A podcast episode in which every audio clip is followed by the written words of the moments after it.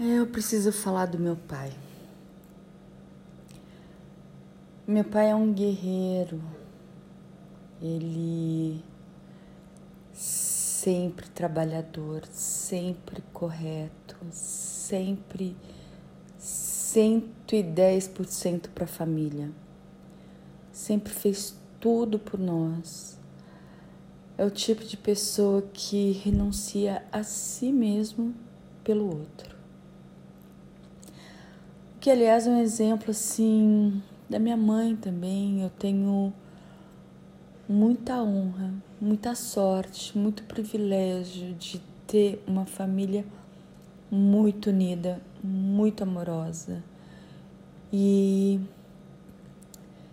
perfeita, perfeita no sentido do que uma família tem que ser, no papel que ela representa quando a gente tem a sorte de ter isso da forma mais linda e positiva. Eu sou a caçula da família, somos em três, três irmãs. E a caçula da família inteira, contando entre tios, de ambos os lados, de pai e mãe, eu sou a caçula. Cresci no meio assim de gente muito trabalhadora, muito honesta, muito saudável, assim como meu pai, e não tinha experiência de de perrengue no sentido de saúde, de perdas, de perdas emocionais. Sempre fui muito amparada e sempre tive muita sorte de conviver com pessoas assim que cresceram e eu pude acompanhar tanto que eu costumava comentar que a única referência de perda que eu tive na minha vida foi de um cachorro. O que eu atribuía isso a uma maneira assim de muita sorte, porque eu tenho amigos que perderam pais cedo, que conviveram com doenças e com uma série de coisas que eu falava assim, meu Deus, quando vai ser minha vez? Quando, como será quando eu tiver que passar por isso? E esse dia chegou. Eu lembro que eu sempre fui muito baladeira, sempre saía muito durante semana, fim de semana, e era mais um dia que eu tinha é, tinha combinado de sair com um amigo, um grande amigo. E eu recebi um telefonema do meu cunhado que falou para eu encontrar ele depois do trabalho e que minhas irmãs estavam indo no hospital com meu pai. Eu fiquei em choque porque pensa numa referência de alguém que nunca teve nada, nunca teve uma gripe, nunca teve nada. Meu pai, com 80 anos, acordava seis da manhã para ir correr no parque. Ele era o, ele ficava muito orgulhoso e também era motivo de muito muito comentário das outras pessoas, surpresas com a força dele, com a saúde dele e com a jovialidade dele. E quando meu cunhado falou isso, eu sabia que algo não estava bem. Na hora eu perguntei o que, que aconteceu.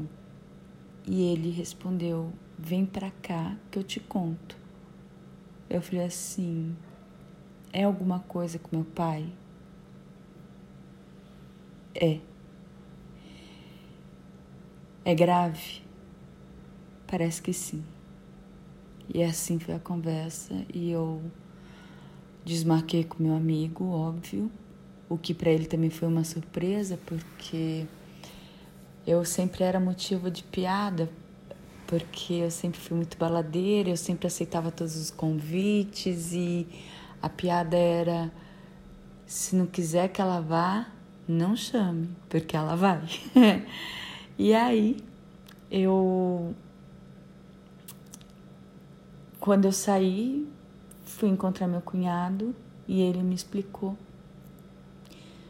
que o que meu pai tinha, que, me, que meses antes a gente tinha levado num, num médico porque ele estava com dificuldade de engolir, era câncer. Aquilo caiu como uma bomba na minha cabeça. Eu não sabia lidar com doença. Eu sempre fui muito medrosa, esperando o dia que isso fosse cair na minha mão e fiquei assim arrasada. Essa notícia abala por todos os estigmas que a doença traz. O, seis meses antes, meu pai estava com dificuldade de engolir. E uma pessoa que tinha sempre muita saúde e muito conhecimento do próprio corpo, ele achou estranho e, e para uma pessoa que nunca tinha ido no médico, assim, por necessidade, para buscar alguma coisa, não ser um simples rotina, check-up, ele prontamente quis ir no médico porque ele sabia que tinha algo esquisito. Só que na época os médicos falaram que pela idade era normal perder a musculatura aqui da garganta e que por isso a dificuldade de engolir e recomendaram um fisioterapeuta, um fonoaudiólogo, né? E ele ficou sendo tratado assim. E seis meses depois a coisa não melhorava. E eu, na época, era a única que morava ainda com meus pais. Minhas irmãs tinham saído de casa já, uma casada, a outra já foi, tinha ido morar só.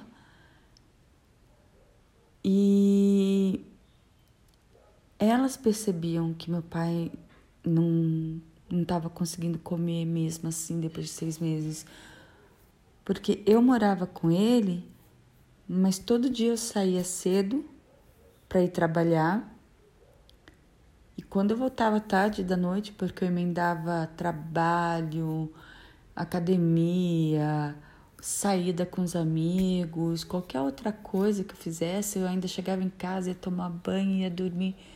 Era onze e meia, meia-noite, uma da manhã. E meu pai já estava dormindo. E durante o dia a mesma coisa, eu saía e não via meu pai. E o fato das minhas irmãs terem percebido isso, porque quando ele saía de casa era para ir ajudar elas na empresa que elas tinham como sócias, eu trabalhava em outro lugar. E foi um espanto para mim, assim, com, com uma certa culpa mesmo de de estar tá ali morando debaixo do mesmo teto com ele e não perceber que ele não estava almoçando, que ele não estava jantando. E, e foi a insistência das minhas irmãs em perceber a não melhora dele, em querer levar em outro médico, é que fez o diagnóstico vir corretamente. Ainda que tivesse sido muito dolorido a notícia do câncer, é quando a gente começa efetivamente a nossa luta. É quando a gente começa efetivamente a saber contra quem a gente ia guerrear. E quando eu recebi a notícia ali no hospital, que meu cunhado contou,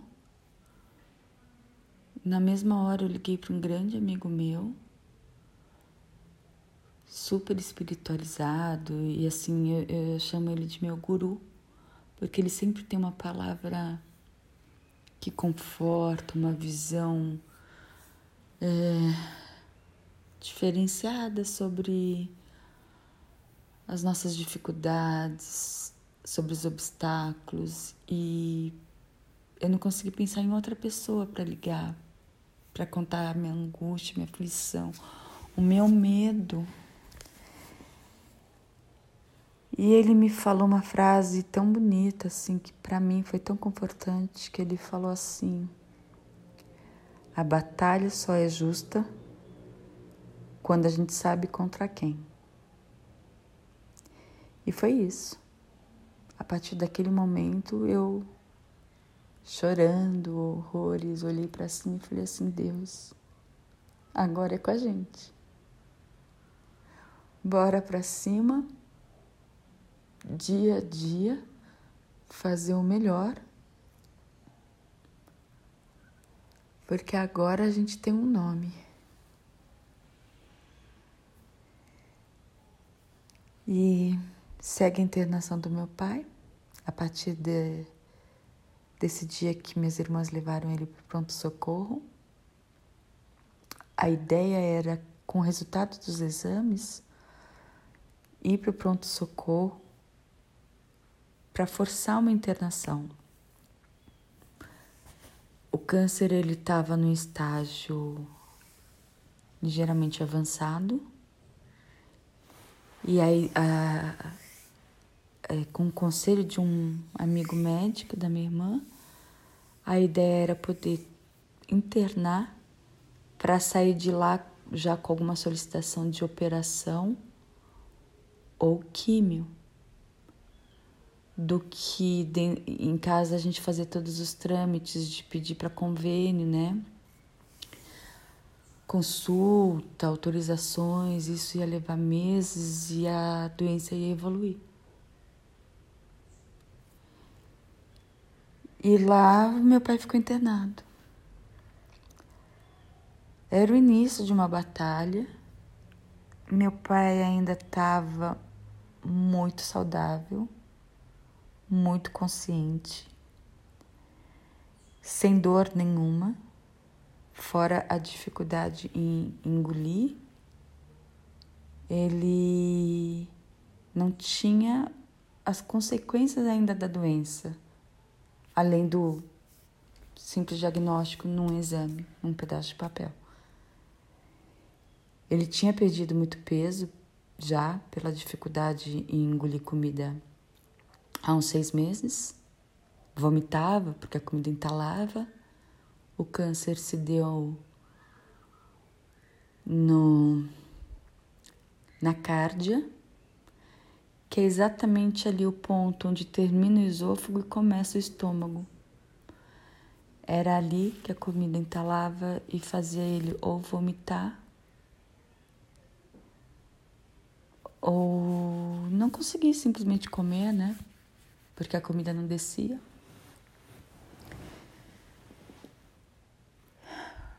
E a minha, minha angústia foi ter sido tão nula nesse momento, tão grave do meu pai, sendo eu a única que morava com ele mas aprendi há muito tempo que culpa é algo que a gente não pode carregar, né? Porque hum, traz a nossa amargura e a gente não muda o passado.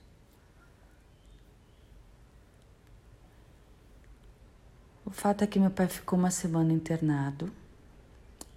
Ele teve que colocar sonda para ajudar na alimentação, porque ele já tinha perdido muito peso e ficado fraco. E de lá o convênio liberou. Deu alta para o meu pai. Disse que não cabia mais continuar internado. E saímos com uma recomendação de procurar um médico oncologista dentro do próprio convênio, sim, mas o que levou 15 dias para acontecer. Nesse tempo, a gente conseguiu também uma consulta com o médico do Hospital das Clínicas E correu dois, digamos assim, processos. O tempo do convênio, em poder fazer internação, consulta. O dilema ficou entre fazer a cirurgia primeiro ou fazer a químio primeiro. o médico cirurgião empurra para químio, que é melhor diminuir os tumores para a cirurgia ficar menor, reduzir o tamanho da remoção né, do tecido doente. E o químio recomendava, empurrava para o cirurgião. É melhor tirar logo o que está contaminado para terminar de matar com a química. E se passaram dois meses entre novos exames que o convênio solicitou, entre consulta com onco, consulta com cirurgia, cirurgião, aliás, nada vai leva mais do que pelo menos 15 dias e retorna com um mais 15 dias, retorna com outro mais 15 dias e mais exames. E aí o Hospital das Clínicas ligou. Conseguiram uma internação para o meu pai para fazer cirurgia. Que era o que a gente queria. 80 anos. Meu pai ainda estava com condições muito boas para encarar uma cirurgia. Depois de uma químio, ele poderia ficar muito mais debilitado para a cirurgia e não resistir à própria cirurgia. O que, em condições normais de saúde dele, já era um risco. A cirurgia era muito grande, foi remoção total do estômago. E assim, unido, a gente seguiu em frente nesses três meses entre a descoberta da doença, correria com médico, hospital, internação e finalmente a cirurgia vem.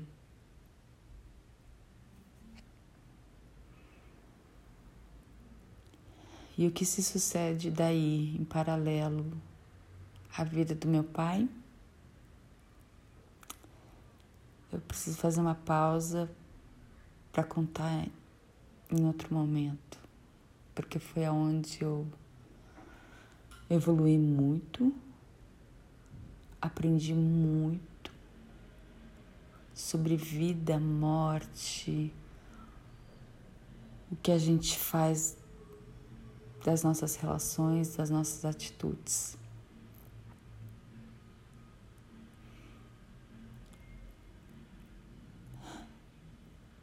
Continuo numa próxima.